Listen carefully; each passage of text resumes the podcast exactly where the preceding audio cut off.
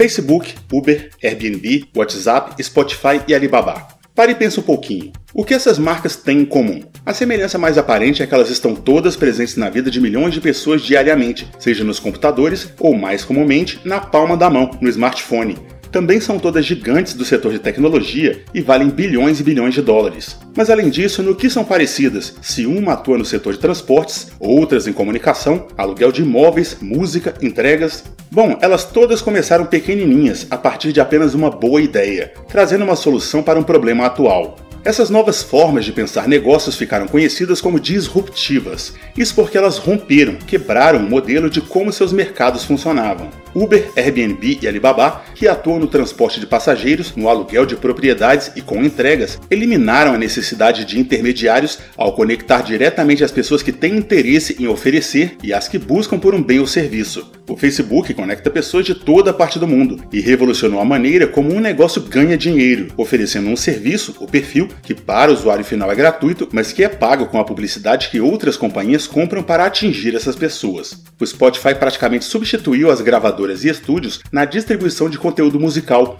mas basta uma boa ideia para ter uma empresa bilionária e o dinheiro para tornar o projeto viável. E o conhecimento, a capacitação, as pessoas necessárias para que ele saia do papel. São essas as principais diferenças entre as companhias tradicionais e as chamadas startups, seu produto, a inovação e seu modelo de financiamento. Em vez de partir de capital próprio para a implantação do negócio, as startups contam com o apelo da criatividade para atrair investimentos, por meio de pequenos apoiadores ou crowdfunding, uma versão virtual e ampliada da popular vaquinha. Quem investe nessas empresas no início aposta na boa ideia e em um potencial ilimitado de crescimento, como explica o senador Carlos Portinho, do PL do Rio de Janeiro, relator do Marco Legal das Startups no Senado. As startups são empresas embrionárias. Nascem a partir de ideias inovadoras e disruptivas, desenvolvem projetos, captam o interesse da juventude e desenvolvem empreendedorismo, entregando ao final, além de soluções, produtos e serviços. Possuem pouca experiência administrativa no início, são parcos os seus recursos financeiros as startups de sucesso que ultrapassam o valor de um bilhão de dólares são chamadas de unicórnios, termo cunhado em 2013 para ilustrar a raridade que era um negócio como esses atingir esse número. Em 2021, no entanto, essa lista já conta com quase 500 empresas em todo o mundo e quase 100 delas, como as mencionadas, deixaram de ser consideradas startups porque foram compradas por outras gigantes ou abriram seu capital, recebendo investimentos diretamente nas bolsas de valores. O Brasil não vai mal nesse setor, com a terceira posição mundial em número de startups unicórnios. No entanto, de acordo com Marco Poli, investidor e especialista em inovação, os resultados deveriam ser muito melhores, e é aí que deve entrar a regulação. O Brasil está muito bem posicionado para ser um player global, tem o talento, tem o mercado, tem o ímpeto empreendedor. Só não tem a legislação, a segurança jurídica, a regulação apropriada. Nossa situação legal atual, regulatória e tributária, resulta na evasão dos nossos talentos empreendedores. Cássio Espina, presidente da Anjos do Brasil, ONG que incentiva o investimento em companhias de inovação, acrescenta que o Brasil está 20 anos atrasado em relação a outros países que incentivam essas empresas e que precisa correr atrás do prejuízo. Hoje tem mais brasileiros investindo em startups fora do Brasil do que em startups brasileiras. Por quê? Se eu já investi numa startup na Flórida, eu sou isento do Reino Unido. Além de ser isento, eu recebo 50% pode ser compensado. Por que, que eu vou investir numa startup brasileira? Se eu for racional, eu não faço, entendeu? Tanto que eu já fui chamado de louco várias vezes. Cara, você é maluco, que é isso? Daniel Lepnitz, que comandou a Associação Catarinense de Tecnologia, alerta que investir no setor de inovação não é um capricho, mas uma necessidade para o Brasil. Ele contou que em viagens para conhecer experiências internacionais, testemunhou avanços na área de alimentação que pareciam impensáveis há alguns anos, com a criação até de bifes sintéticos em impressoras 3D. Nos últimos três anos, eu voltei sempre para casa com uma preocupação muito grande relacionada à mudança na inovação nos alimentos. Tu já consegue hoje comer carne com gosto muito, muito semelhante, tu já consegue uh, tomar leite com gosto quase igual essas coisas podem arruinar com o nosso país. Vimos, portanto, que o setor de inovação tem capacidade de geração de empregos, de desenvolvimento e de alavancar a economia, mas que o Brasil precisa criar condições para a criação, crescimento e principalmente permanência dessas empresas no país é um empréstimo, nem é uma compra de ações, nem é uma entrada como sócio. Ele está reservando, por valor de lançamento, digamos assim, cotas ou ações ou o que vier a ser aquela startup de antemão. Ó, oh, tô com dinheiro sobrando, vou acreditar nesse maluco aí. Se esse maluco bombar, eu vou junto, eu tiro meu dinheiro. Como bem lembrou o senador Jean Paul Prates, do PT do Rio Grande do Norte, quem investe em uma ideia fora da casinha logo no início pode ganhar um bom dinheiro. Mas existe também o risco de que o negócio vá para o brejo. E como fica quem arriscou o seu investimento? É por isso que é preciso ter segurança e regras claras, tanto para quem empreende como para quem compra a ideia. É aí que entra o marco legal das startups. A proposta cria a figura do investidor anjo, que receberá uma remuneração pelo dinheiro que aplicou, mas não será considerado sócio e não terá poder de decisão. Em contrapartida, ele também não responde pelas obrigações ou eventuais dívidas do negócio.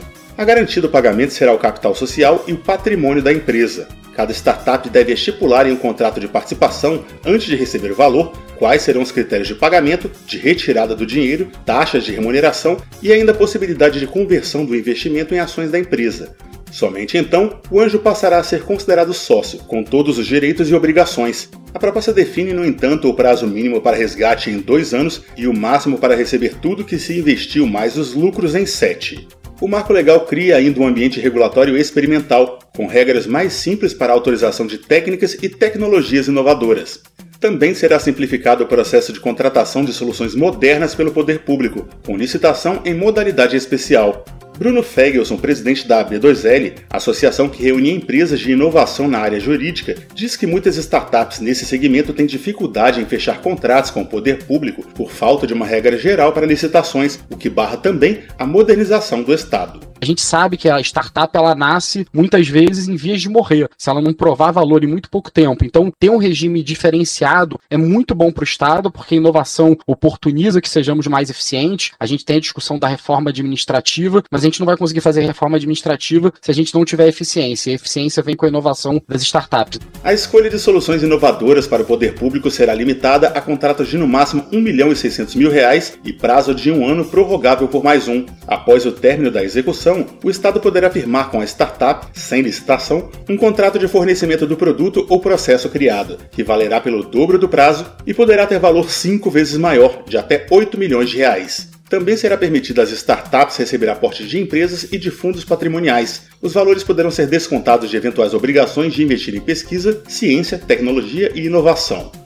O secretário de Produtividade, Emprego e Competitividade do Ministério da Economia, Carlos da Costa, defendeu a simplificação presente no marco legal e disse ainda que estão em estudo outras formas de incentivo. O Brasil, apesar de todas as dificuldades, está chegando lá. O que falta agora são duas coisas. Primeiro, um marco legal de startups e mais apoio. E para isso, essas várias mudanças em ambiente de negócios, facilitação de investimentos e atuação do Estado são absolutamente fundamentais, a gente não pode abrir mão delas. O senador Isalci Lucas, do PSDB do Distrito Federal, que é presidente da Frente Parlamentar Mista de Ciência, Tecnologia, Pesquisa e Inovação, apontou duas grandes vantagens na facilitação de contratos com o poder público, o que já vem sendo feito em países que estão na liderança no setor de inovação a independência do Estado de soluções internacionais, o que a médio prazo sai mais barato para o contribuinte, e o impulsionamento dessas empresas. Lógico que nós vamos ter que contar com a colaboração do governo, do poder de compra do governo, para incentivar cada vez mais as startups. Eu tive uma reunião com representantes da Estônia, onde é um país totalmente digital, e praticamente todos os programas, todos os softwares são de startups. Outra modernização prevista no marco regulatório será a digitalização dos livros sociais e a permissão para as micro e pequenas empresas de substituir a publicação de editais em jornais de grande circulação pela divulgação na internet. Poderão ser enquadradas como startups as empresas individuais e cooperativas que investem em inovação de produtos, processos, serviços e modelos de negócios, com receita bruta de até 16 milhões de reais no ano anterior e no máximo 10 anos de atividade. Stock Options do original em inglês é o nome dado para planos de opções de compra de ações. Esse instrumento permite que empregados invistam na empresa, participando do risco, mas ao mesmo tempo com possibilidade de ganho com o crescimento do negócio. O ponto foi, no entanto, apontado como uma falha crítica no marco legal aprovado pela Câmara dos Deputados. No Senado, especialistas defenderam que, a princípio, o método é útil para empresas jovens sem capital montarem um time qualificado e motivado sem desembolsar altos salários, como explicou Felipe Matos, da Associação Brasileira de Startups uma startup, no seu momento inicial, ela tem muito pouca condição financeira para contratação e o time, um bom time, é o principal elemento né, para que a startup seja bem sucedida. E a concessão de opções de ação é o principal instrumento que a startup tem para atrair pessoas qualificadas. Ela não tem condições de pagar salários competitivos com as grandes empresas de mercado o problema é que no Brasil há um debate sobre se o recebimento de ações tem natureza comercial ou remuneratória, o que tem provocado disputas tributárias e trabalhistas. Bom, mas o que muda? Muda muita coisa. A primeira é quanto se paga de imposto, porque no caso de as ações serem consideradas pagamento, incidem sobre esses valores todos os encargos da folha, como contribuições para o FGTS e INSS. Outro ponto é o momento da cobrança, já que, sendo uma operação comercial, os impostos são cobrados no momento de resgatar o valor e não no momento do recebimento. A proposta vinda da Câmara afirma o caráter trabalhista, o que, na opinião de Bruno Dekesh, fundador da comunidade Anjos e Vocês, é um cenário pior que a indefinição que existe hoje. O que ele ganhou foi um direito mercantil participar de uma valorização daquela empresa. É a mesma coisa que a gente chegar agora na, na Caixa Econômica Federal e eu falar: toda vez que você comprar um bilhete da Mega Sena, eu vou te cobrar um imposto quando você comprar o bilhete. Existe isso? Não existe. É, seria um absurdo pensar isso. Você só vai cobrar eventualmente se a pessoa ganhar o prêmio, certo? O relator Carlos Portinho, do PL do Rio de Janeiro, retirou toda essa parte relativa à opção de compra de ações do marco legal das startups. Ele defende que isso seja discutido à parte em uma nova proposta, mais ampla, que atinja todos os setores empresariais. Entendemos que essa é uma forma interessante de se estimular oportunidades, atraindo trabalhadores e colaboradores para desenvolver inovações e poderem participar dos seus resultados, exercendo no futuro, que é absolutamente incerto no ambiente de crescimento de uma startup, a sua opção por ações da companhia, questão que apresenta, na minha opinião, natureza mercantil. Por outro lado, as stock options ou plano de opção de ações não são um instrumento exclusivo das startups. Outra questão levantada durante a discussão foi o pagamento antecipado em licitações. Luiz Cláudio Leão, presidente do clube empreendedor, disse que, mesmo vencendo as disputas com a melhor solução tecnológica, algumas empresas jovens não contam com a verba inicial para implementar o projeto. Hoje são feitos alguns testes com startups e, na verdade, as startups não são remuneradas, né? Elas são testadas sem remuneração. Isso é um problema muito grande para elas, porque elas têm cinco, seis, às vezes, funcionários. E só se a solução dela for aprovada, ela recebe essa remuneração. A senadora Daniela Ribeiro, do PP da Paraíba, acredita que a falta de um ponto de partida acaba favorecendo grandes empresas que já estão estabelecidas, anulando o impulso positivo que poderia ser dado pelo poder de compra dos governos aos iniciantes.